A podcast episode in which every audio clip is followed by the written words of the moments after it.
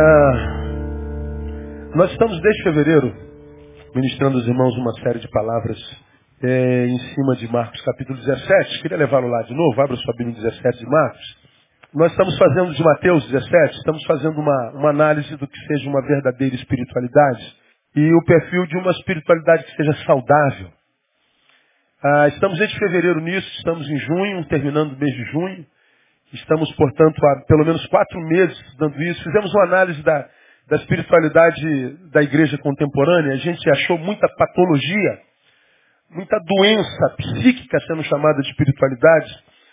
E nós pegamos a Bíblia para mostrar o que é espiritualidade nela e depois pegamos Marcos 17 para traçar um perfil do que seja uma espiritualidade saudável. É o episódio da transfiguração, quando aparecem, é, Jesus leva Marcos é, é, é, os, os, discípulos Pedro, Tiago e João lá para cima. Lá ele se transfigura e aparece Elias e, e Moisés, a lei e os profetas, uma voz vem do céu e diz, este é meu filho amado, a ele ouvi. Como quem diz, não mais lei nem mais profecia, Jesus. E nós aprendemos que o, a, a verdadeira espiritualidade, sobretudo, é cristocêntrica. Jesus é o centro dela. Jesus é, é a fonte dela. Jesus é o fim dela. Jesus é o caminho dela. Qualquer espiritualidade que vá além ou fique aquém de Jesus deve ser totalmente descartada, rechaçada. Lembrem que eu estou pregando para as minhas ovelhas da Igreja Batista Betânia. Todos vocês que não são membros daqui são bem-vindos. Você acredita na espiritualidade que você quiser, você vive a espiritualidade que você quiser ah, nós estamos ficando com a palavra. Na palavra a gente aprende que Cristo é o centro de tudo. Nada além, nada quem dele. Não mais profecia. A lei e os profetas foram até João. Não mais lei. Ah, Cristo foi o fim da lei. Falamos sobre isso detidamente. Então, a verdadeira espiritualidade é cristocêntrica. Diz lá, a ele ouvir. E nós mostramos o que ouvir em Cristo. Ficamos alguns meses nisso.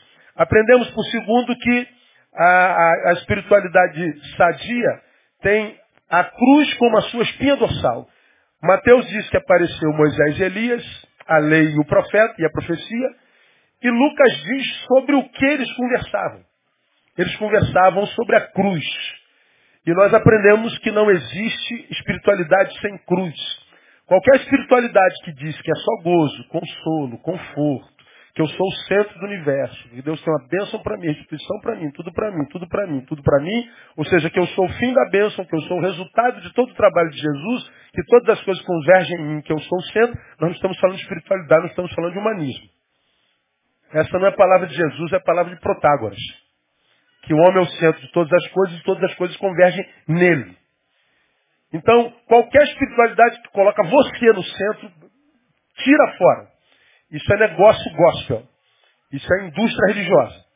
Nós não somos o centro de nada, nós somos o canal. Nós somos uma ponte. Ligamos Deus a algum lugar, porque alguém ligou Deus a nós. Então ele não termina em mim, ele passa por mim e chega alguém. Eu não sou o fim da bênção, eu sou o meio. Sou o canal pelo qual ela passa. Então, o evangelho não se conclui quando eu sou abençoado, quando a bênção chega a mim. Quando a bênção chega a mim, não terminou. E eu não sou abençoado quando a bênção chega a mim. Você se lembra disso? Minha, minha deficiência, minha carência é água. Deus abençoa teu servo, abençoa teu servo. A água chegou. Oh, Deus me abençoou. Por que, você acha que Deus te abençoou? Ah, eu sou abençoado. Por que, que você é abençoado? Porque a água chegou até mim. Não, você não é abençoado, você é um descedentado. Você é alguém que tinha sede e não tem mais. Não é abençoado. Você não é abençoado quando a bênção chega. Ah, então quando é que eu sou abençoado? Quando a minha água saciou minha sede, mas porque eu sou inserido na minha comunidade, na minha sociedade, na minha geração, a água que me sobrou, eu percebo que tem gente com sede, então eu compartilho a água. Quando a água chega a outro sedento, então eu sou abençoado. Por que eu sou abençoado? Porque eu estou produzindo bênção. Eu não sou abençoado quando a bênção chega. Eu sou abençoado quando eu começo a produzir bênção. Então, ah, eu não sou o fim da bênção. Então, à luz dessa realidade evangelical, nós temos uma igreja evangélica brasileira de gente saciada, que está engordando no evangelho, mas parasitada, porque não abençoa ninguém. Gente inchada, mas não robusta no Evangelho. Por quê? Porque no Evangelho não tem cruz. Aí nós fizemos uma diferenciação entre o que é a cruz de Cristo, alguém que a vida após mim, negue-se a si mesmo, tome a sua cruz e segue. Não existe espiritualidade sem cruz. Aí nós falamos que a cruz de Cristo foi do sofrimento, da dor e da traição. A nossa não. A nossa é da superação, a nossa é do serviço, a nossa é da honra a Deus através da nossa vida. Fizemos uma, ficamos uns dois meses e meio falando o que é a nossa cruz. E começamos, há duas semanas atrás, estudar a terceira vertente da verdadeira espiritualidade, que é a, a verdadeira espiritualidade anula o poder do medo. Está aí no versículo 6 e 7. Os discípulos ouvindo isso, ou seja, a voz vindo do céu no meio da nuvem, falando isso é meu filho amado, os, ouvindo, os, os discípulos ouvindo isso, caíram com o rosto em terra, ficaram grandemente atemorizados. Chegou-se, pois, Jesus tocando disse, levantai-vos e não temais. Ou seja, a verdadeira espiritualidade anula o poder do medo. Nenhuma espiritualidade que me faz ter medo de Deus tem a ver com Deus. E a, a, a grande, grande verdade que grande parte da espiritualidade da igreja evangélica no Brasil gera medo nas pessoas. Pessoas têm medo. Olha o leite, irmão. Olha a legalidade, irmão. Deus vai pesar a mão, irmão. Deus vai, Deus vai, Deus vai. A pessoa com tanto medo de Deus que vem para Deus, não por amor a Ele, mas por medo dele. E aí, é, vira fanático, vira um ser antissocial, um ser anti-intelectual, um ser anti-tudo. Menos útil ao reino e à sua geração. Ele não serve para nada. A fé dele o, o, afasta do mundo, porque mundo para ele é geografia, não é princípio nem valores. Deixar o mundo não é deixar a geografia, porque eu não tenho outro lugar para viver senão no mundo. Então deixar o mundo é deixar os seus princípios, os seus valores, o seu modo de viver, o seu jeito de ser. É estar no mundo diferente dele, influenciando. Mas para quem não conhece essa espiritualidade, ele se torna um, um ser obsoleto, inútil, de só menos importância, infrutífero, porque agora ele vive enfiado dentro do tabernáculo, dentro do templo, adorando a Deus, servindo a Deus, sendo que Deus que a gente serve é uma entidade que não tem carência de nada, não há nada que eu possa fazer para ele que ele não possa fazer melhor do que a mim mesmo, não há nada que eu possa dar a ele que ele não tenha sido ele mesmo que me tenha dado. E por isso ele diz, se você quer fazer alguma coisa por mim, dá pão ao faminto, água ao sedento, visita o, o enfermo e o preso, é, é, cobre o que está nu, e quando você fizer qualquer um desses pequeninos, então vocês fizeram a mim. Então, anula o poder do medo do divino. Nós terminamos na quarta-feira isso. Mas anula o medo em, em três vertentes. Do divino, anula o medo do outro, então nós vamos começar outro, e anula o medo dos tempos. Hoje, a gente começa a estudar que a verdadeira espiritualidade anula o poder, é, o medo, o medo do outro. Eu, quando estou de fato alcançado pela, pela graça de Deus e a espiritualidade que Ele gera em nós, eu estou livre do medo dele, só o sirvo por amor, e estou livre do medo de vocês. Você está livre do medo desse irmão que está do teu lado. Você está livre do medo do outro. Pastor, isso está na Bíblia? Tá. Eu vou pegar ah, o episódio no qual Jesus envia os doze. É o episódio da comissão. Quando Jesus manda os doze. Abra tua Bíblia em Mateus capítulo 10. Volta aí algumas páginas do teu livro. Vamos ao capítulo 10. Vamos ver o que, que Jesus diz lá. Aí, antes da gente ler o versículo, eu faria uma pergunta aos irmãos. Ah, teríamos razão hoje para temer o outro? Existe alguma razão para que a gente tema o nosso próximo? Sim ou não? Pouco ou muita? Tem um lá atrás, ih, pastor, muita razão para temer o próximo. Por que ele é demais? É isso não? Não. Os que geram mais mal geralmente são os mais bonitinhos, é claro? São os mais bem vestidos. São aqueles que dos quais a gente menos esperaria que viesse a bomba. Então, o, o nosso outro é alguém que, lamentavelmente, hoje nós temos muita razão para temer. Agora, lembremos que o outro, o próximo, é alguém a respeito de quem um dia Jesus disse: ama o teu próximo. E ama como? A ti mesmo. Jesus não está dizendo, tema o teu próximo. Não, a ideia de Jesus original não era que nós temêssemos o próximo, era que nós amássemos. Qual a diferença do amor para o medo? O medo me aproxima. O, o amor, melhor dizendo, me aproxima. E o medo? Me afasta. Do que eu amo ou de quem eu tenho, tenho, eu tenho amor, meu Deus do céu, eu quero estar junto o tempo todo. Agora, aquele de quem eu tenho medo, eu quero estar bem longe, passar bem longe, eu não quero nem ver. É como se o medo fosse o oposto ao ódio, ao, ao amor e não o ódio. Medo. Hoje, nós mais tememos ou amamos o próximo? Diga vocês. Medo. A gente teme. Medo é o sentimento comum a qualquer ser humano, principalmente aqui no terceiro mundo. Nós temos medo. O medo é a nossa, é, é a nossa força propulsora. Nos movemos pelo, no medo. Agora, prevendo isso, eu acredito, Jesus escreve aí na grande comissão, quando ele diz né, que, que chamou os doze, deu-lhes autoridade sobre espíritos imundos e tal, aquela coisa toda, curar os enfermos e tal, e Jesus comissiona. Depois que comissiona, Jesus dá alguns conselhos. Um deles está no versículo 17. Olha o que está escrito aí. 10, 17. Acautelai-vos dos homens. Até aí. Acautelai-vos dos homens. Ou seja, tomem cuidado com os homens. Como quem diz, não demole para a gente. Cuidado com o próximo. Cuidado com o outro.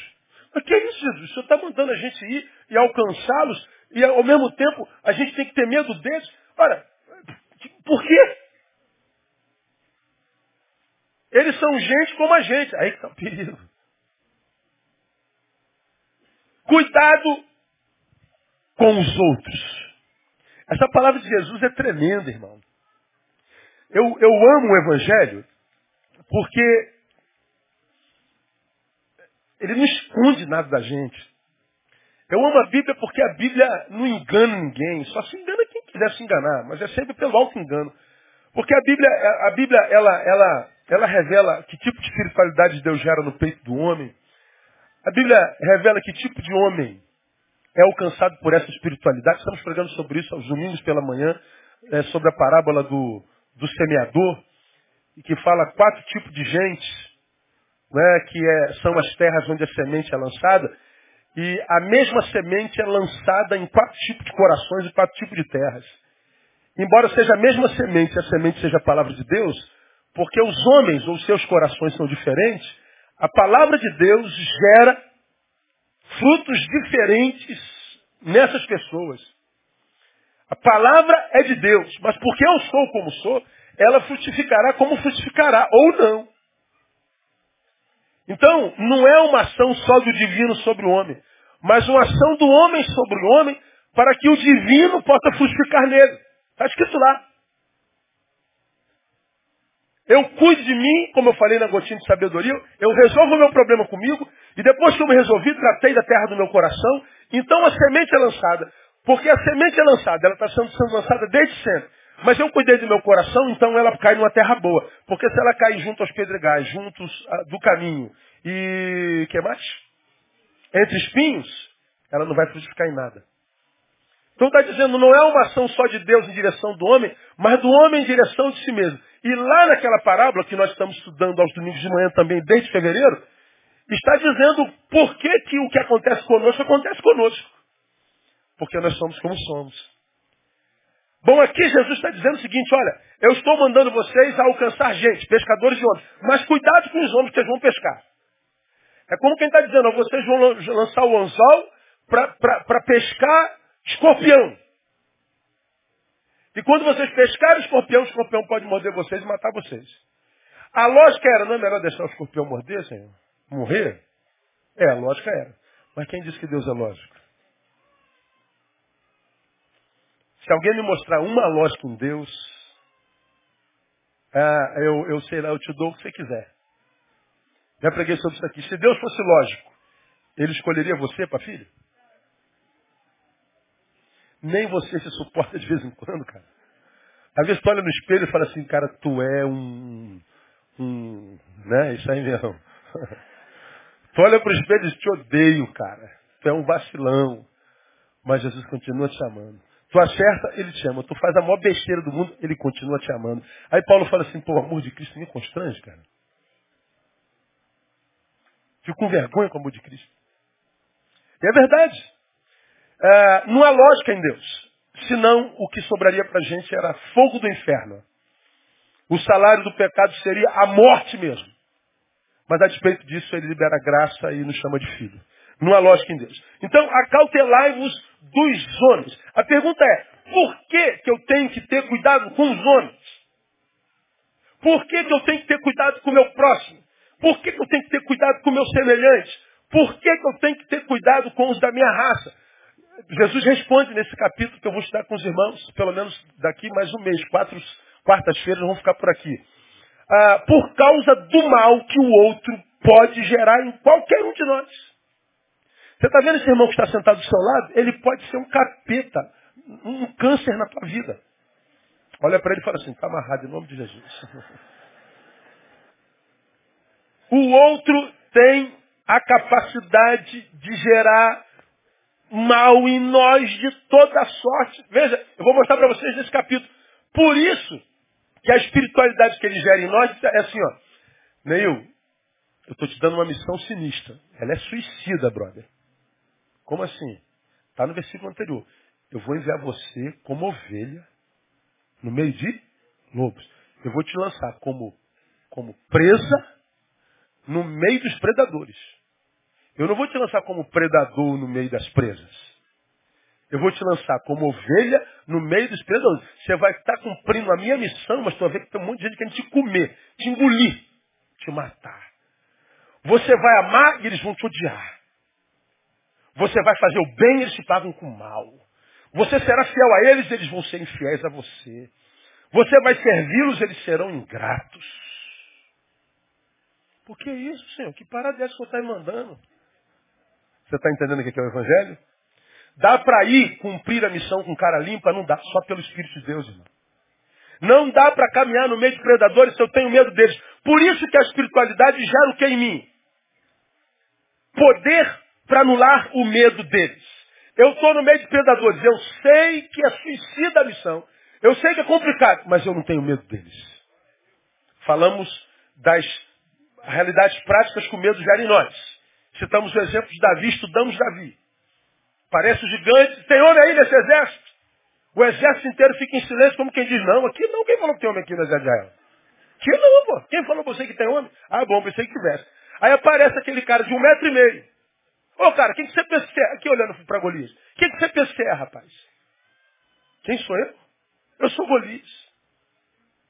E perguntei se tem Aqui tem homem. Quem? Aonde? Aqui, olha aqui embaixo aqui. Tu? Pô, tu, tu, tu é algum cão, cara, para morder minha perna, cara? Você tá maluco? Pô, Davi não teve medo. Porque o medo sempre vê o mais fraco como mais forte. Vê o gato como tigre. Vê o, o, o pintinho como um dinossauro. O medo amplifica o poder do adversário. Agora, e quando a gente tem coragem? O, o leão vira gato. O gigante vira pinto. O impossível se possibilita. Porque a gente não vai mais na nossa força. Nós não estamos sozinhos nesse negócio. Aí podem falar a nosso respeito. Esse cara não está só, não, não é possível. Não, mas não está mesmo. E Davi fala assim, tu sobe contra mim com espadas e varapaus, mas eu subo contra ti em nome do Senhor dos Exércitos. Acabou, irmão. Ele pegou a funda e foi. Pegou na testa. Porque ele não tinha medo. Um homem sem medo venceu Golias. Um exército com medo ficou paralisado. Elias, sozinho, sem medo, vence 800 profetas e os mata. Com medo, foge de uma mulher e pede para si a morte. Falamos na quarta-feira passada das realidades práticas do medo em nós.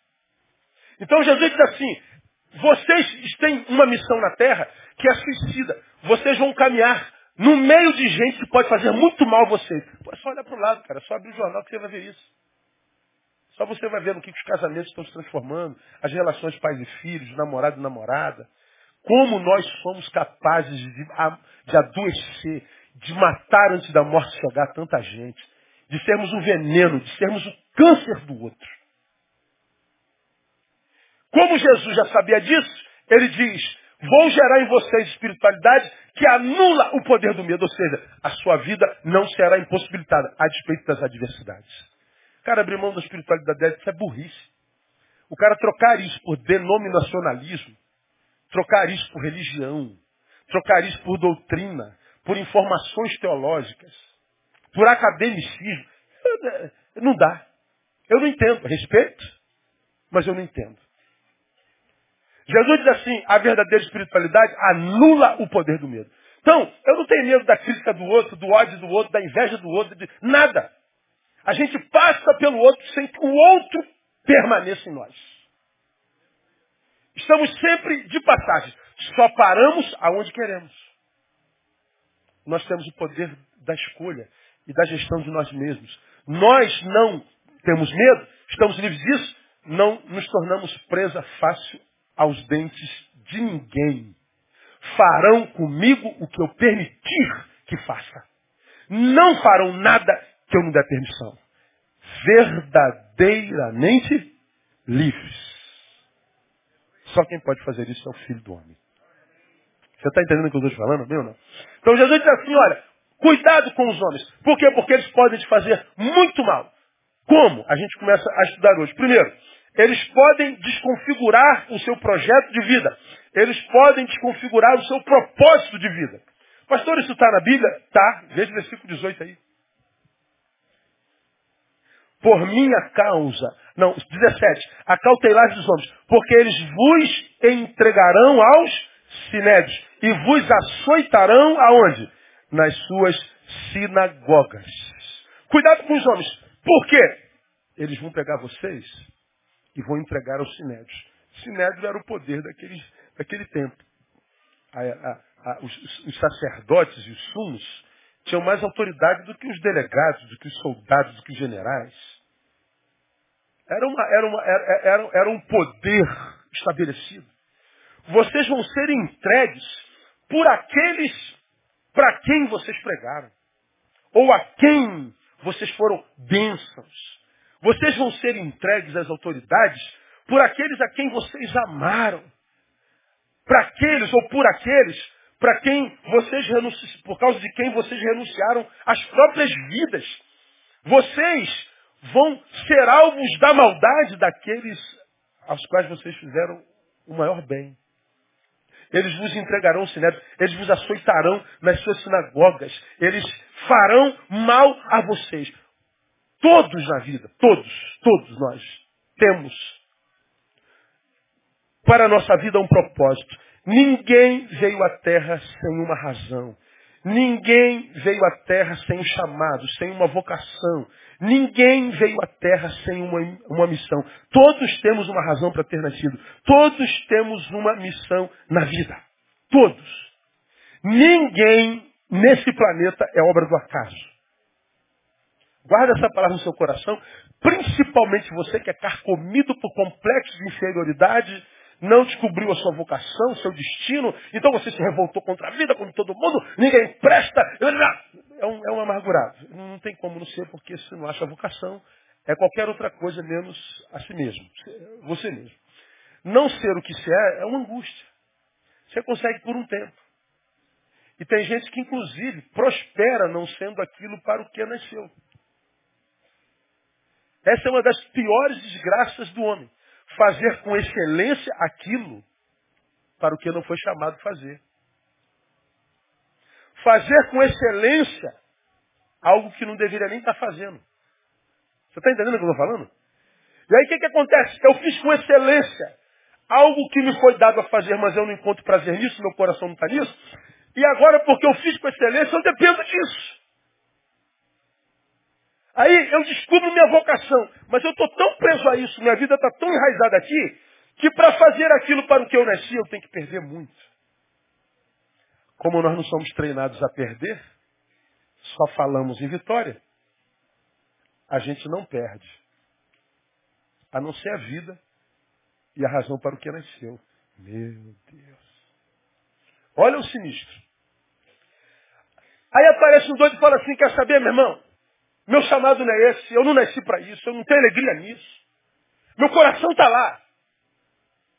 Quer saber? Eu vou romper com tudo. Aí aparece. Tu tá maluco, cara?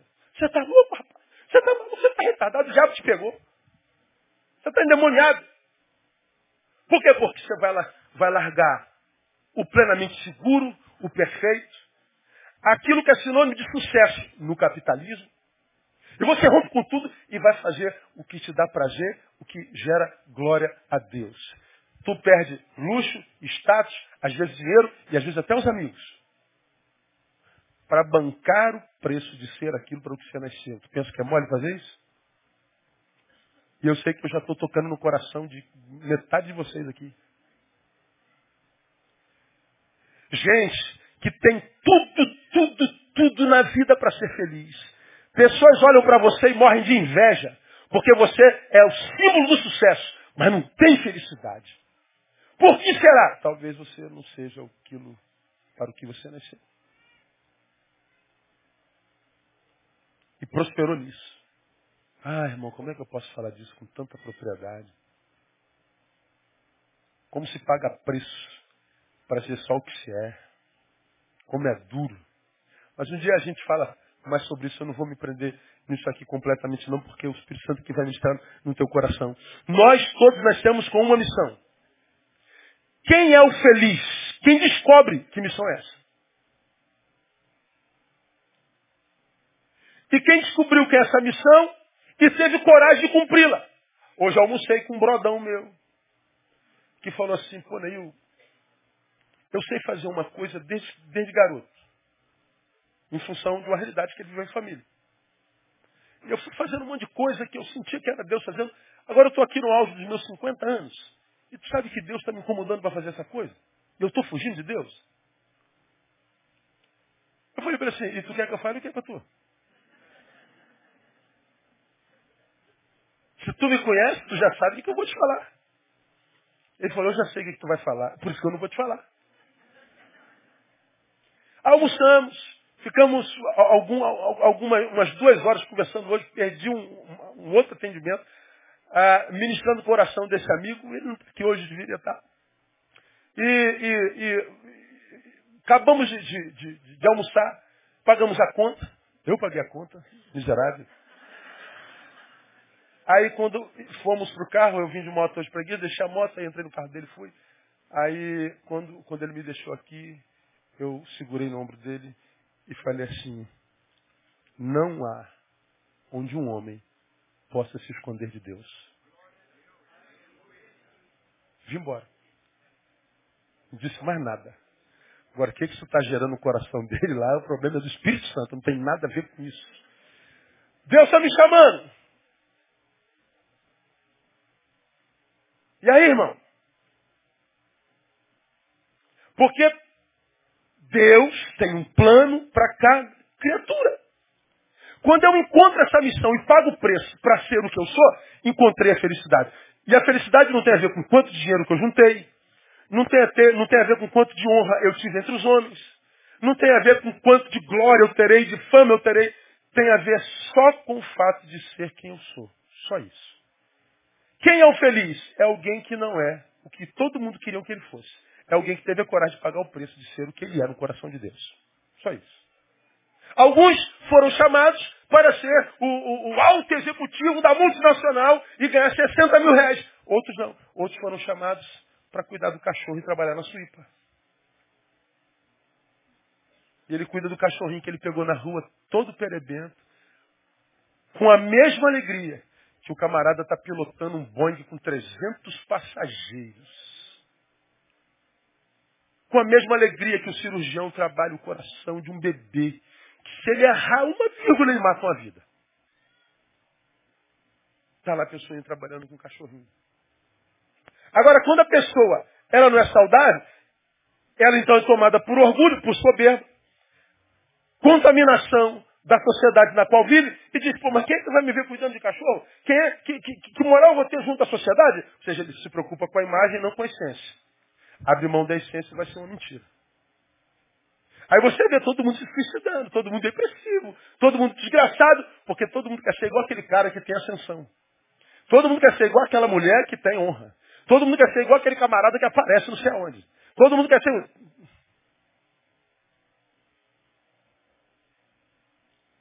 Bom, o que tem a ver com o texto? Bom, feliz é quem encontra isso. E o infeliz é o que encontra o seu destino, ou seja, a razão para a qual nasceu e não consegue ser ou cumprir o seu próprio destino. Tem gente aqui que não sabe ainda qual a vocação. É um problema. Tem gente que sabe e não tem coragem de pagar o preço de ser. Então, quem ainda não sabe, você não pode se dizer, eu sou um infeliz fracastado. Não, você está à procura. Ah, enquanto a vida é esperança. O infeliz é quem sabe aquilo para o que nasceu e não teve coragem de pagar o preço de ser. Porque foi traído por uma entidade que nasce em si mesmo, um eu mentiroso, que se preocupa mais com a imagem, com a glória, com a honra, do que ser o que se é em essência. Aí nós vemos essa geração de gente infeliz, cada vez mais infeliz. Nunca tivemos tanto conforto e fomos tão doentes. Nunca tivemos tanto meio de comunicação e nunca tivemos tão pouco a comunicar. Nunca tivemos tanta facilidade e a vida nunca foi tão difícil. Nós vivemos um antagonismo sociológico existencial.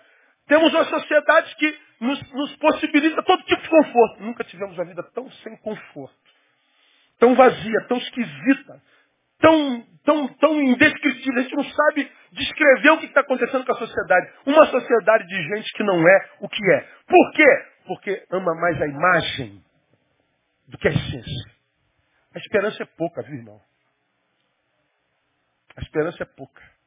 Vamos falar sobre isso mais, mais adiante, mais profundamente. Então eles podem, o outro pode desconfigurar o meu projeto de vida, o seu projeto de vida. Então, todos temos uma vocação. E aí o infeliz eu encontra isso e não isso. Agora, hoje, deixa eu perguntar para você. Feliz é quem encontrou isso e é. Infeliz é quem encontrou isso, mas não é. Hoje, nós temos mais gente feliz ou gente infeliz na Terra? O que, que você me diz? Infeliz ou feliz? In ou fe? In. Cara, como é difícil encontrar alguém que esteja bem. Como é difícil encontrar alguém que esteja feio. Todo mundo bonito. Todo mundo malhado. Todo mundo estiloso. Cara, é muita gente estilosa nessa geração. Impressionante. Cada estilo, cara, que cara estiloso, irmão. Nossa, que mulher estilosa. Nunca vemos tanta infelicidade. É uma, é uma coisa impressionante. A gente que trabalha com gente, então, com as interioridades, é um negócio interessante. Então encontramos muito mais gente feliz. Pensa comigo. Quando o infeliz se encontra, descobriu o seu destino, e vamos dizer que ele dá, dá de louco, larga tudo e vou fazer aquilo que o meu coração pulsa. Pô, então, a despeito dele ter prejuízo financeiro, geográfico, fama, essa parada toda, saiu da Globo e foi morar no interior, cuidar de cavalo. Que é isso? Ele é louco, ele é louco. É, não, porque todo mundo busca a fama. E a pessoa está no caminho oposto. Bom, ela se encontrou e ela estava no meio de gente infeliz, aparentemente infeliz e realizado, mas infeliz. Então a pessoa é, é, é, largou tudo e foi ser feliz. Ela se encontrou. Bom, ela vivia com gente que era infeliz como ela. Quando a gente se encontra, não há jeito. Nós vamos ter algumas perdas. Nós vamos deixar algumas coisas que nós praticávamos quando nós éramos só mais um no meio da multidão. Escondidos ali, naquela aparência de felicidade e realização, mas de individualidades, subjetividades invisíveis, irreconhecíveis. Quando você diz, eu não quero ser só mais um na massa, eu vou ser eu para a glória de Deus, você tem perdas. Que tipo de perdas e que tipo de coisas você deixa para trás? Você deixa algumas práticas que você se permitia quando estava no meio para ser aceito por ele. Você deixa de frequentar alguns lugares que você frequentava para ser aquilo que todo mundo pensava que você fosse. Não era. Você deixa vícios, você muda princípios e, consequentemente, você deixa pessoas.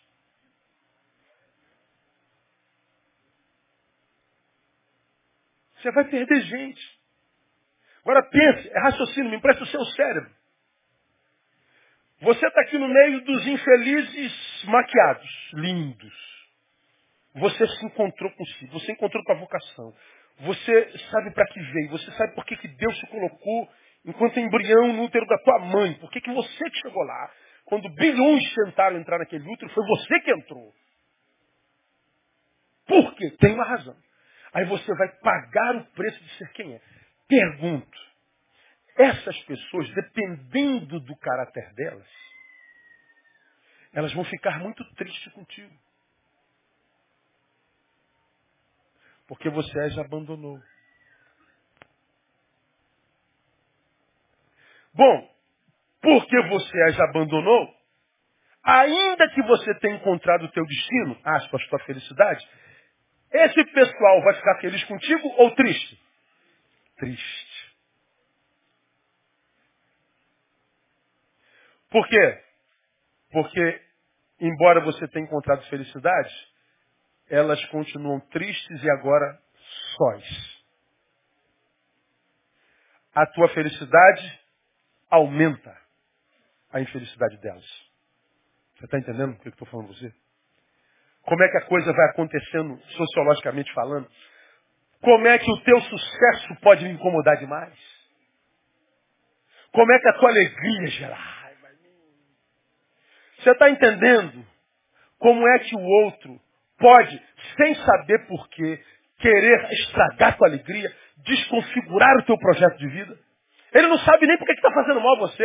Ele não sabe nem por que, que te, te odeia. Ele não sabe por que, que acontece? A tentativa de tirar você do projeto de vida. Nem pode dizer que é por maldade. Porque se perguntar a eles, por que, que agora eles te perseguem? Por que, que agora é, é, é, te denigrem? Por que, que te ignoram? Finge que você. Por que, cara? O que, que, que eu fiz para você? Você não fez nada. Você se encontrou e mudou vícios, lugares, pessoas, mudou um monte de coisa. Sabe qual é o nosso problema, irmão? Você agora está feliz. Você agora se encontrou. Às vezes o melhor amigo se torna inimigo. O melhor amigo é aquele de onde vem a pior facada. Estou falando para extraterrestre? Não. Não, estou falando para terráqueos, né? Todos nós nos identificamos nisso. E você fala, pastor, eu não entendo esse ódio gratuito que a pessoa nutriu por mim. Dá para entender agora? É possível que você tenha largado tudo, tem teve, teve um prejuízo grande financeiro, você perdeu glória, fama, e foi ser o Zé Ruela, lá, lá, fora, lá fora. Pô, mas ele se encontra contigo, os olhos brilham, né? a pele melhorou, o cabelo alisou. Meu irmão, a vida parte de dentro para fora, porque o coração alegre faz o quê? Fomos. A vida, a vida faz só. E o morto vê a tua vida, que parada é essa, irmão? Jesus fala assim, cuidado com os homens. Eles podem desconfigurar o teu projeto de vida. E qual é o projeto de vida de Jesus, de Deus, seu filho? Que a gente seja feliz, pô. Você acha que Deus criou você para virar capacho? Tapete? Você acha que Ele criou você para ser bucha de canhão, saco de pancada? Deus criou a gente para ser feliz, pô. Só que não com essa felicidade que o capitalismo apresenta pra gente. Que eu tenho que ser bonito o tempo inteiro, que eu tenho que ter tantos quilos para tanto peso, que eu não posso ter é, é, pneuzinho, que meu cabelo tem que ser liso, que eu não posso ter gordo. é uma ditadura, como diz Augusto Cury, da beleza. Ditadura da, da, economia, eu tenho que estar com dinheiro o tempo inteiro, eu tenho que tirar foto, botar no Facebook o tempo inteiro, que eu estou feliz. Essa porcaria não tem nada a ver com felicidade. Porque quem é feliz não precisa tirar foto para mostrar para ninguém. Felicidade é dele.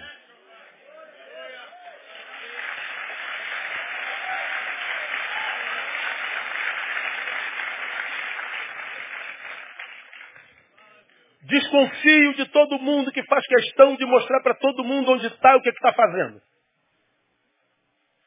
Agora, como que o outro pode desconfigurar o projeto de Deus em nós? Vou mostrar para vocês a partir de hoje. Qual é a arma que eles podem usar inconscientemente, irmão?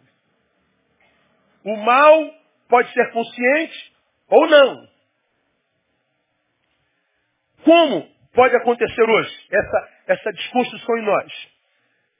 Primeiro, versículo 17 diz, acautelai dos homens, porque eles vos entregarão os sinédrios e vos açoitarão nas suas sinagogas. Os discípulos seriam entregues ao sinédrio. Por quê? Porque os discípulos fizeram mal a essas pessoas? Não. Os discípulos fizeram alguma calúnia em relação ao nome delas? Não. Os discípulos cometeram algum crime contra elas? Não.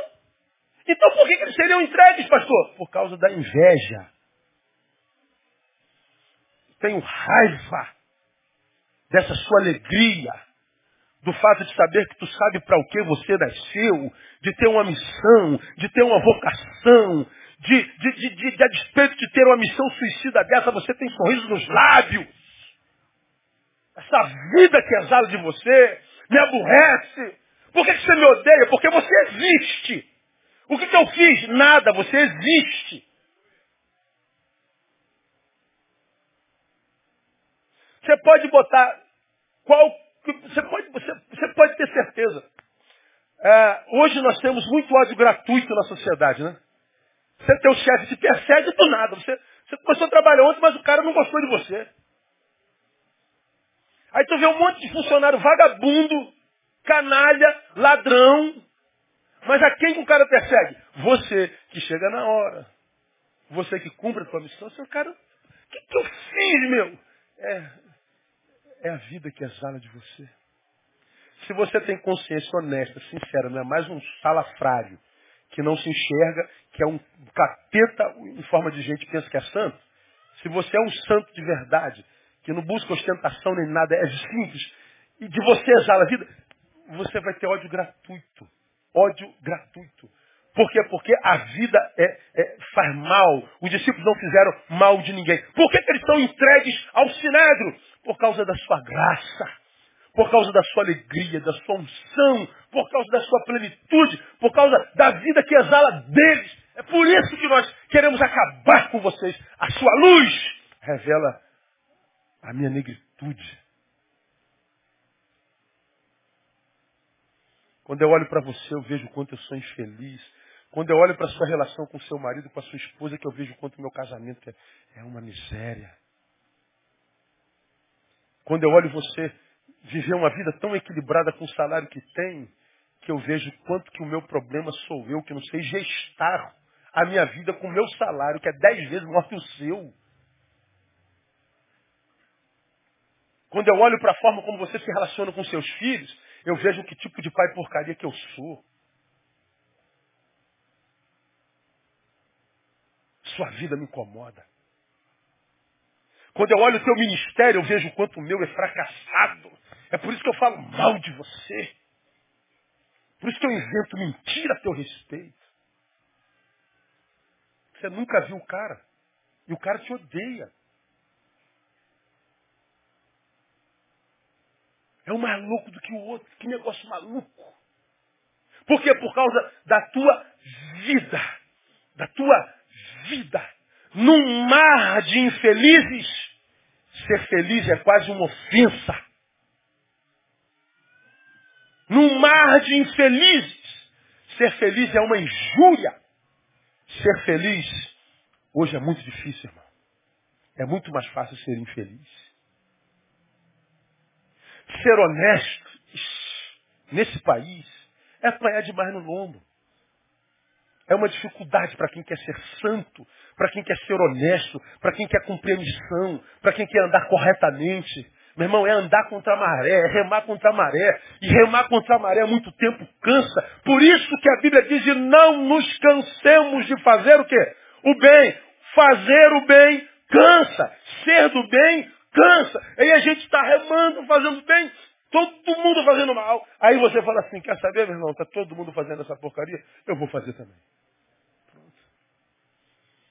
O projeto de Deus é interrompido, interceptado, arquivado. E você vai perder alguns anos de vida. Sendo aquilo que não foi chamado para ser.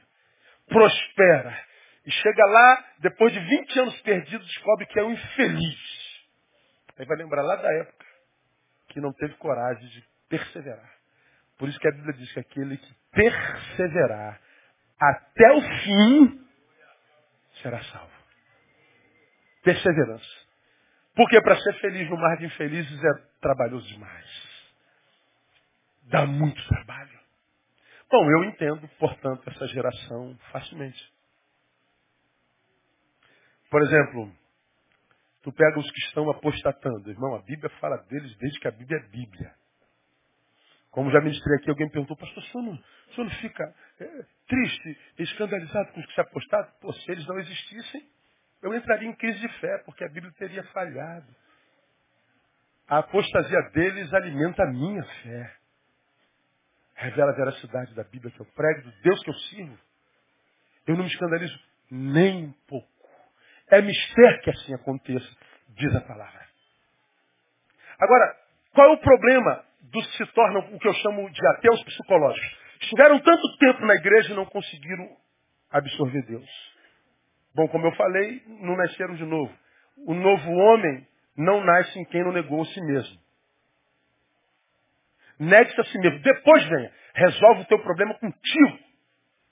Depois você vem. Porque se você vier sem resolver o problema contigo, você vai achar que quem tem que resolver todos os seus problemas sou eu. Veja isso na igreja evangélica. Que a gente transfere para Jesus a responsabilidade de tudo que, toda que a gente faz, a gente quer que Jesus venha limpando. Igual que vai. Eu vou levar meu cachorrinho para limpar, para passear de vez em quando, aí eu levo um saquinho de plástico dentro. Eu vou passear com o cachorrinho na praça. Você sabe para que, que eu boto um saquinho de plástico dentro? Quem sabe? Alguém sabe? Para que, que é? Para recolher o quê? O cocô dele. Aí o cachorrinho faz um cocô, pega pego puxar isso aqui, aí pego o cocô, seguro. E vou carregando até achar a lata de lixo. A gente é o cachorrinho. E a gente está andando na vida. E faz o cocô. E quer que Deus limpe. Aí Deus não limpa o cocô, a vida me arma uma cilada, eu tenho que voltar. Cai de boca nele. Aí estou literalmente na merda. Onde é que Deus estava? Oh Deus. Ah, cala a boca e come esta bosta aí, irmão. É o que você deixou pelo caminho. Aí hoje, nós temos esses que estão na, na M, Sou ateu. Tudo que o cara tem imagem. Sou intelectual, né, cara? Cara estudou dois anos de faculdade e agora é intelectual. Isso é um ateu psicológico. Ele esteve o tempo inteiro aqui e não conseguiu. E o pior, fez amigos aqui. Então eles competem em intelectismo o tempo inteiro. Se um deles, de fato, se converter, para largar aquele meio, vai ser pior que largar o inferno. E muitas vezes uma obra do Espírito começa e não se completa. Porque ele vai estar de tal forma amarrado por aquelas relações que ele não consegue se libertar. Ou seja, o homem vai criando as próprias cadeias. É tão simples de entender isso. Eu não entendo é algum de vocês discutindo com eles. Eles têm direito de ser o que são, de crer no que querem crer, de falar o que quiserem. Você serve a um Deus que não precisa de defensores. Você serve a um Deus que não pode ser atingido pela idiotice humana. Ele está sobre tudo isso. A Bíblia diz que eu tenho que amar o meu próximo, mesmo que esse próximo seja alguém que zombe da minha fé. A Bíblia diz que eu tenho que amar o político que me explora enquanto cidadão. Eu não tenho que estar xingando ele o tempo inteiro, dizendo que ele é vagabundo, safado, ladrão, salafrário, morra desgraçado, tomara que tenha um câncer no teu pulmão. Olha, quanto amor, né? O cara falou mal do meu Deus, falou mal da minha fé, e odeio o cara. Tem gente boa dessa lá, irmão. Seres humanos maravilhosos. E se existe alguma forma de alcançá-los, é pelo amor. Agora saiba que quanto mais você mergulhar em Cristo e a vida. Exalar, mais eles vão zombar do teu Deus, mais eles vão zombar da tua fé, mais eles vão dizer que você está recebendo lavagem, mais eles vão dizer! Porque você incomoda. A tua luz vai iluminando as trevas do pseudo-intelectismo, as trevas da ignorância, as trevas do vazio, que precisa ser escondida pela agressão, pela ofensa. Porque quem está bem nunca agride ninguém. Não precisa provar mais nada, absolutamente ninguém. Você está liberto do outro.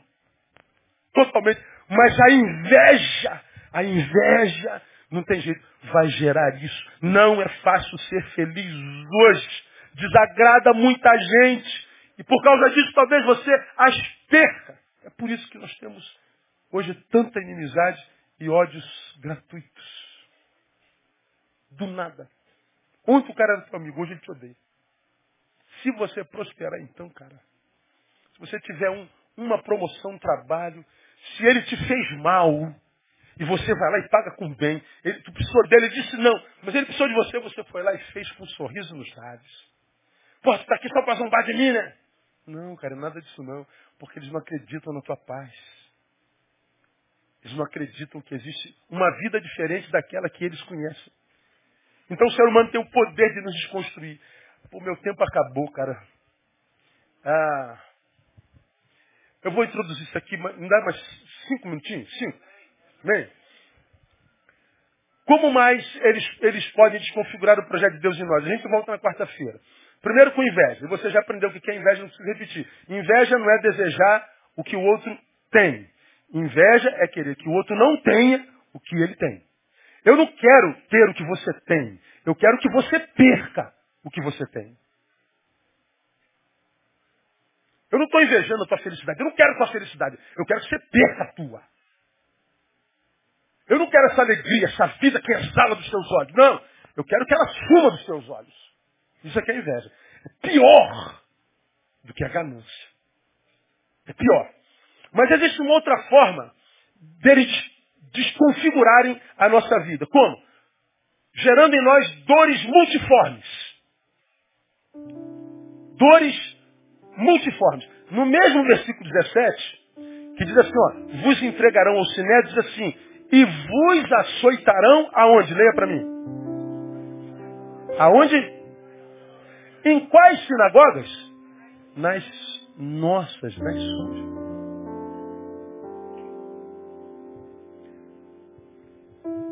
Os açoites serão nas suas. Ou seja, não vai ser um açoite num lugar estranho. Vai ser nas suas sinagogas.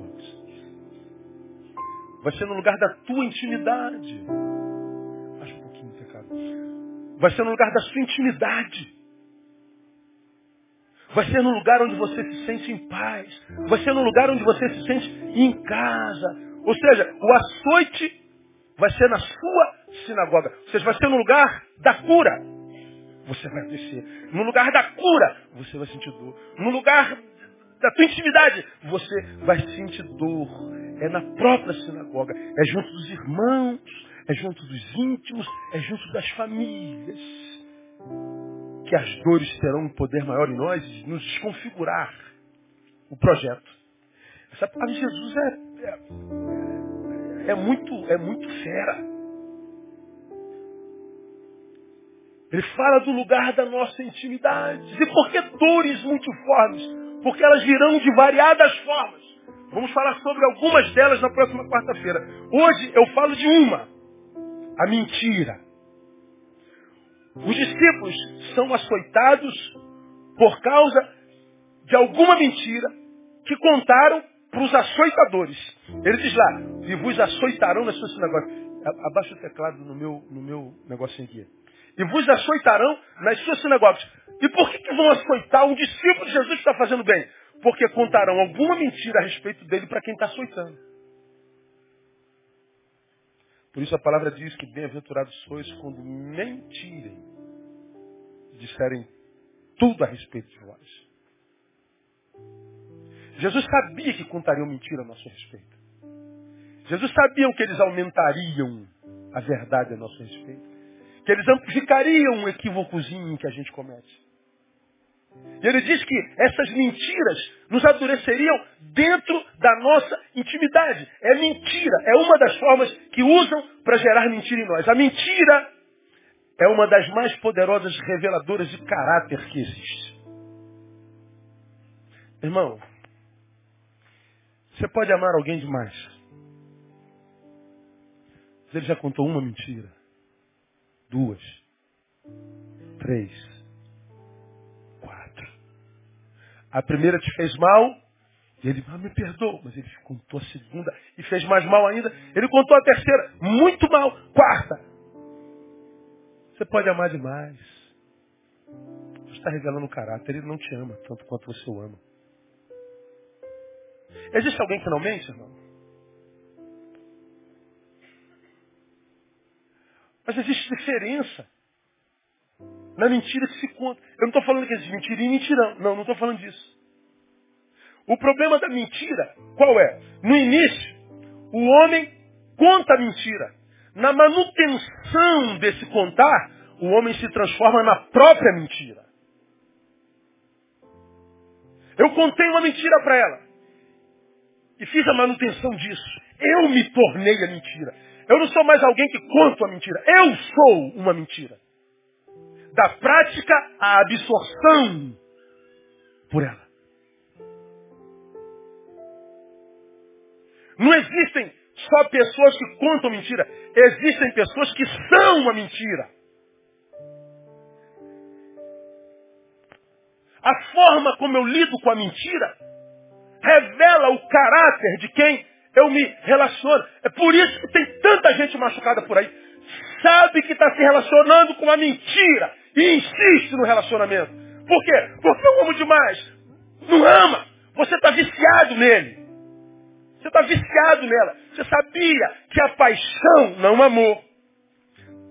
Trabalha uma área do cérebro que é a mesma que o viciado lida com a droga. É a mesma área. E a gente vê um monte de mulheres que não se amam o suficiente, de homens que não se amam o suficiente, se relacionando com alguém que sabe é uma mentira. Perde anos da vida. E a mãe vai chorar na cama, que é lugar quente. Problema que, nesses últimos tempos, nem cama a gente encontra mais para chorar, irmão. A gente chora sozinho mesmo, muitas vezes caído na lama. O amigo fala, o pastor fala, a mãe fala, o padre fala, o pai fala, a irmã fala, o irmão fala, o vizinho fala, o estranho fala. Mas a gente se recusa a ver.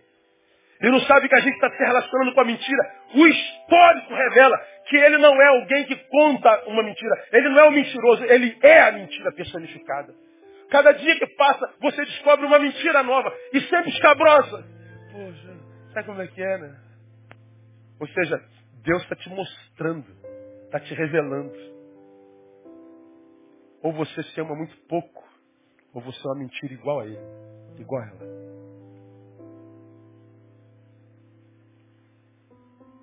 É uma farsa. No início ele conta uma mentira, depois ele passa a ser a mentira. Aí eu lembro Nathaniel Hawthorne, já falei sobre ele aqui. Ninguém pode, por muito tempo, ter um rosto para si mesmo e outro para a multidão, sem no final confundir qual deles é o verdadeiro. Ninguém pode, por muito tempo, ter um rosto para a multidão e outro para si mesmo, sem no final confundir qual deles seja verdadeiro. Ou seja, o cara perde a própria identidade. O mentiroso, ele conta a mentira tantas vezes que chega uma hora que ele já não sabe se aquilo é verdade, se é mentira. A mentira, portanto, nunca será inconsequente. Como é que eles desconfiguram a gente? Por que, que Jesus diz, toma cuidado? Porque você já viu o mal que o outro pode fazer, desconfigurar o teu projeto de vida, impedir você de ser você, para a glória de Deus, impedir a tua própria felicidade, a tua vida de fluir e exalar dentro de você. Como é que ele faz isso? Pela mentira que ele é. O diabo coloca mentira personificada na gente. É diferente de alguém que no desespero, numa insanidade, numa dor, contou uma mentira e você descobre, poxa, me perdoa, você, que, você viu que foi, foi, foi, foi um equívoco, foi um erro, foi um, um mau diagnóstico. Essa é uma pessoa. A outra é aquela que, que cuja personalidade foi dominada pela mentira. Como tem gente assim entre, entre os homens hoje? É uma coisa muito triste. A mentira nunca será inconsequente. Vou mostrar para vocês porque Gênesis capítulo 3. Não precisa abrir lá para a gente não perder tempo. Isso aqui dá para ficar aqui um, um, ano falando sobre a mentira. Gênesis capítulo 3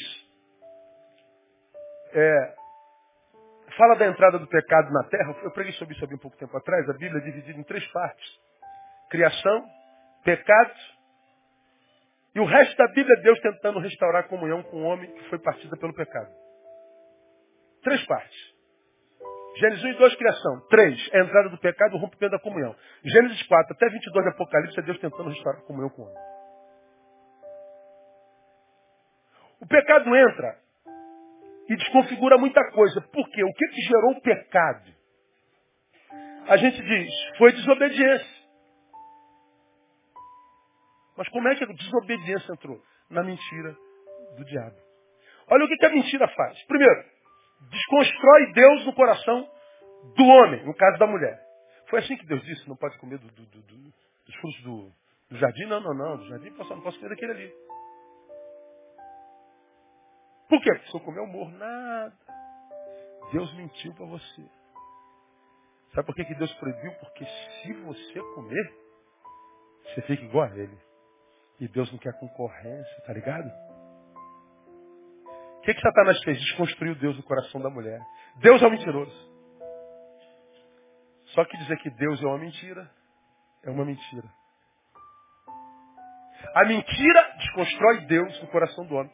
Deus é mau, Deus é bom, Deus não existe. Mentira. Isso é mentira. Olha o que a mentira faz no coração do homem. Mas a mentira corrompeu a imagem que o homem tinha de si mesmo. Você pode ser igual a Deus. Olha você. Oh, é? Mentira. Isso é um pedaço de carne que anda. Você, estudante dói, tu pode ser general de exército. Você vai chorar igual criança. Se você descobrir que tem um caroço no seio, você pode ser presidente da república. Que o chão vai sumir. Como subiria de uma mulher que tem 15 filhos e vive de faxina e mora no alto morro. O chão some. Se você ama e seu marido vai embora, sua esposa, você pira. Você tem vontade de morrer. Sabe por quê? Seja na cobertura ou na choupana, seja na zona sul ou, ou na favela. Gente, é tudo igual. Barro. Mas alguns de nós pensam que é muito mais do que isso. Por quê? Porque eu ganho 20 mil por mês. Eu, eu tenho um carro tal. Porque eu sou branco. Porque, ah, mané. Está acreditando na mentira do diabo.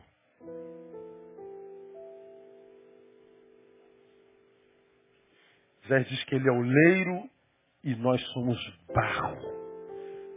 Obra das suas mãos. E lá ele faz o vaso de barro. E o olheiro se distrai e o barro cai quebrou o vaso. Serve para nada. Assim somos nós. Mas o diabo coloca no coração do homem que ele é um semideus. Ele é filho de Zeus com a tua mãe. Está vendo muita fúria de titãs? Aí pensa que é. Como é o nome dele? Ah, que Brad Pitt, rapaz. Filho de Zeus. É, é, é, Hermes? Não, não. Hércules é um deles. Mas o Fúria de Titãs tem outro nome lá. Perseus. Perceba-se, irmão. Você não é Perseu, não. Perseu. Cara, deixa eu falar uma coisa para vocês. A gente vai, vai rodando por esse Brasil afora. Aí a gente vê pessoas tratando a gente com tanta honra, como se a gente fosse o cara mais inteligente do planeta. Tem um cabeção, oh, tira foto, aí quer autógrafo, Quer foto? É. Aí eu tenho dito para quem anda comigo, olha, que eles se glorifiquem, você não pode fazer nada, mas aceitar a glória deles, não, não faça isso não. Não esquece que Deus colocou a sua glória em vaso de barro mesmo, para que a glória fosse dele. Mas algum de nós, por causa da glória de Deus em nós, se esquece que somos de barro. Se exalta. E aquele que a si mesmo se exaltar, será humilhado. É a mentira que faz o homem acreditar que ele é mais do que de fato é. O que, que a mentira fez? Adoeceu o amor. Aqui que está a desgraça toda. Eu nunca vi amor que seja amor de fato fazer tão mal às pessoas como fazem hoje. Eu só encontro gente apaixonada, ferrada, meu. Gente que ama, eu amo demais. Mas a vida está uma desgraça. Que amor desgraçado é esse, seu imbecil? Isso não é amor, pô. Amor só se for de mão dupla. Porque a mulher acreditou na mentira do diabo. Eu vou ser como Deus. Tinha um marido que Deus deu, perfeito. E ao invés de se arrepender pela besteira que fez, comeu o fruto e não conseguiu enxergar um palmo além dos seus olhos. Só enxergou que tinha uma vagina. Porque nem isso sabia, de tão pura que era. Ao invés de se arrepender e pedir perdão, ela dá para o marido. Por quê? Porque o amor pelo marido adoeceu. Ela adoece. Em vez de preservar o marido, adoece o marido. Como tem marido que adoece mulher e mulher que adoece marido? Como tem namorado que mata namorado e namorado que mata namorado?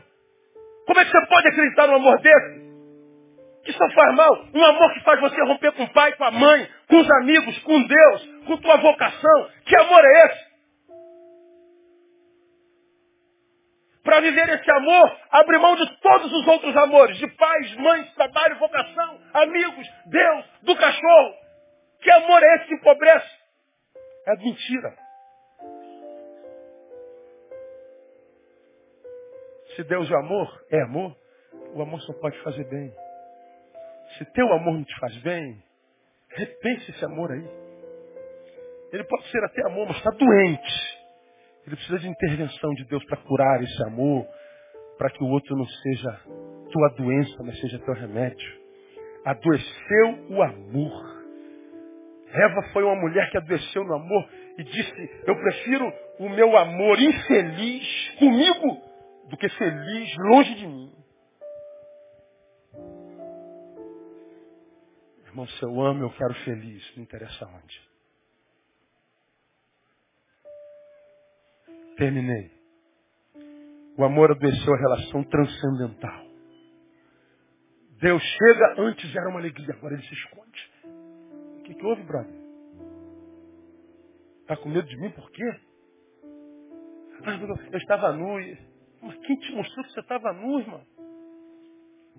Você acha que Deus já não sabia a resposta? Como eu já preguei aqui, o cara tenta se esconder de Deus atrás de uma moita. Você pode estar dentro de si um sujeito desse? E Deus ainda dá oportunidade. Adão, onde estás, Adão? Adão? Alguém viu Adão aí? O cara está querendo se esconder de Deus atrás de uma moita. Vê o que a mentira faz com a gente?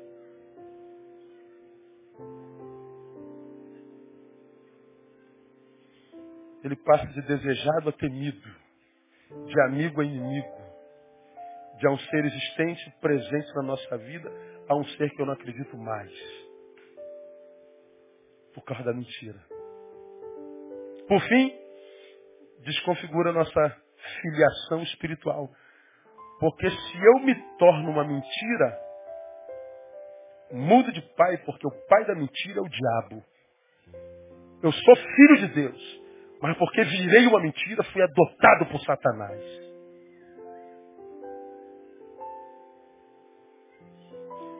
E a gente quer que alguns seres que são uma mentira personificada, eles querem ver a promessa que Deus fez ao filho, quando ele era, cumprido nele. Oh, Deus falou comigo e não cumpriu. Mas não falou com isso que você se tornou. Falou com aquele que você é. Quando está na presença dele, pô. Essa mentira aí Deus não conhece, pô. A promessa dele continua de pé, mas para aquele ser que você é na presença dele. Mentira. Como é que o outro desconfigura o projeto de Deus na minha vida? Dores multiformes. Uma dessas formas é mentira. Meu irmão, minha irmã, se você descobriu que a pessoa virou mentira, sai disso. Você só tem uma vida para viver. E grande parte de nós já viveu mais da metade delas. A gente não tem mais tempo para perder na vida, não. O outro pode fazer muito mal para nós. Que Deus nos livre do outro. É por isso que a espiritualidade diz, a despeito de saber de tudo isso, Neil, tenha medo não, Neil. Quando você está batizado no meu espírito de verdade, você passa por isso incólume, Neil. Eles vão te trair, te esfaquear. A tristeza vai entrar, mas ela está de passagem. Ela não te domina. Você vai ter a bênção da longevidade. Você vai ter a bênção da permanência. Ninguém pode parar você. Louvado seja o seu nome. Aleluia!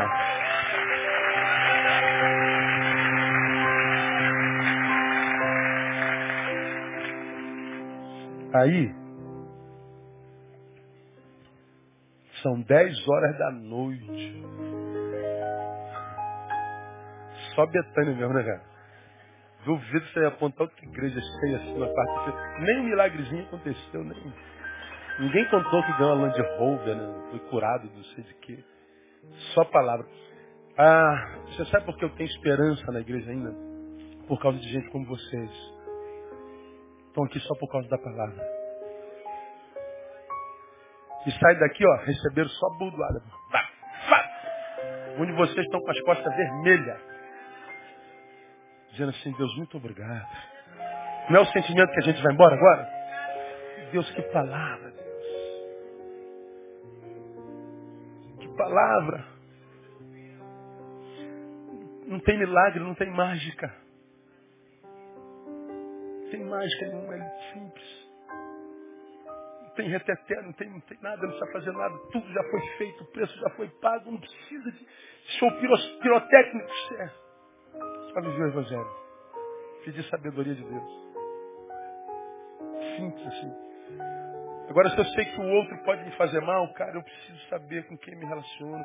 Eu preciso saber que tipo de gente eu sou para o outro. Porque eu estou aqui pensando no outro que, que não sou eu. Mas para aquele outro, eu sou o outro. Se eu sei que eu estou fazendo mal para ele, eu também tenho que sair fora. Eu estou sendo uma doença para esse homem, eu estou sendo uma doença para essa mulher. Não estou falando para casado não, viu? Para quem pensa casar. Porque se a gente fosse honesto, eu estou vendo o potencial desse menino, dessa menina em Deus. Eu não quero nada com esse Deus, eu não vou atrapalhar a vida dela. Eu estou te deixando porque te respeito. Já pensou se a gente tivesse gente assim hoje no mundo? Não tinha que estar tá vendo tanta, tanto assassinato, tanto crime, tanta gente doente, deprimida, com relacionamento, um casamento atrás do outro, um homem atrás do outro, uma mulher atrás do outro todo mundo pegando, todo mundo mordendo, todo mundo comendo, uma sacanagem só, todo mundo buscando sentido, ficando um pedaço em cada homem que te pega, cada mulher que te toca vai ficando um pedaço teu no caminho. Quando chega o dia da tua vitória, só tem metade de você. Você está todo mordido. Pedaços de você ficaram pelo caminho. Adoece sem que tenha possibilidade de cura. É só esperar o céu agora. Porque é possível que em vida não haja nem mais esperança. Sal que não salga não presta para nada se não ser jogado fora e pisado pelos homens. O outro pode fazer muito mal. Então saber com quem eu sento à mesa, saber com quem não só estou com quem eu sou, é muito sério. Porque é a única metodologia que o diabo usa desde o Éden. A mentira. Essa é uma das dores multiformes. Mentira. Semana que vem eu mostro outras para vocês. Segura, irmão. Que é vida de Deus na nossa vida. Vamos orar. Ó Deus, a palavra que nós temos na boca agora é obrigado. Muito obrigado. Nós não temos a menor dúvida de que tu falasses nessa noite. O que nós não sabemos é se os teus filhos ouvirão, Deus. Bom, e o que, que nós temos a ver com isso, né, Pai? É, cada um dará conta de si mesmo a Deus. Pedimos-te duas coisas à luz do que ouvimos. Nos livra do outro, que tem o poder de nos matar e desconfigurar o projeto que tu tens para nós. E segundo, nos livra de ser este outro que é usado para desconfigurar o projeto da vida de alguém. Queremos ser só para a tua glória, Deus. Queremos ser um filho em quem tu te comprases, em quem tu tens prazer. Dá-nos essa alegria de vivermos essa espiritualidade que nos livra do medo do outro. Faz assim. Leva-nos para os nossos lares, debaixo da tua mão, e dá-nos a alegria de vermos que todos que estão aqui chegaram em casa sãos e salvos, porque tu repreendestes a cilada do inimigo e que esse restante de semana seja de bênção, de profundas experiências contigo. Por Jesus oramos e nesse nome abençoamos o teu povo para que assim seja. Amém e glória a Deus. Deus abençoe os irmãos. Até domingo, se Deus quiser. Não se sem dar um abraço no teu irmão.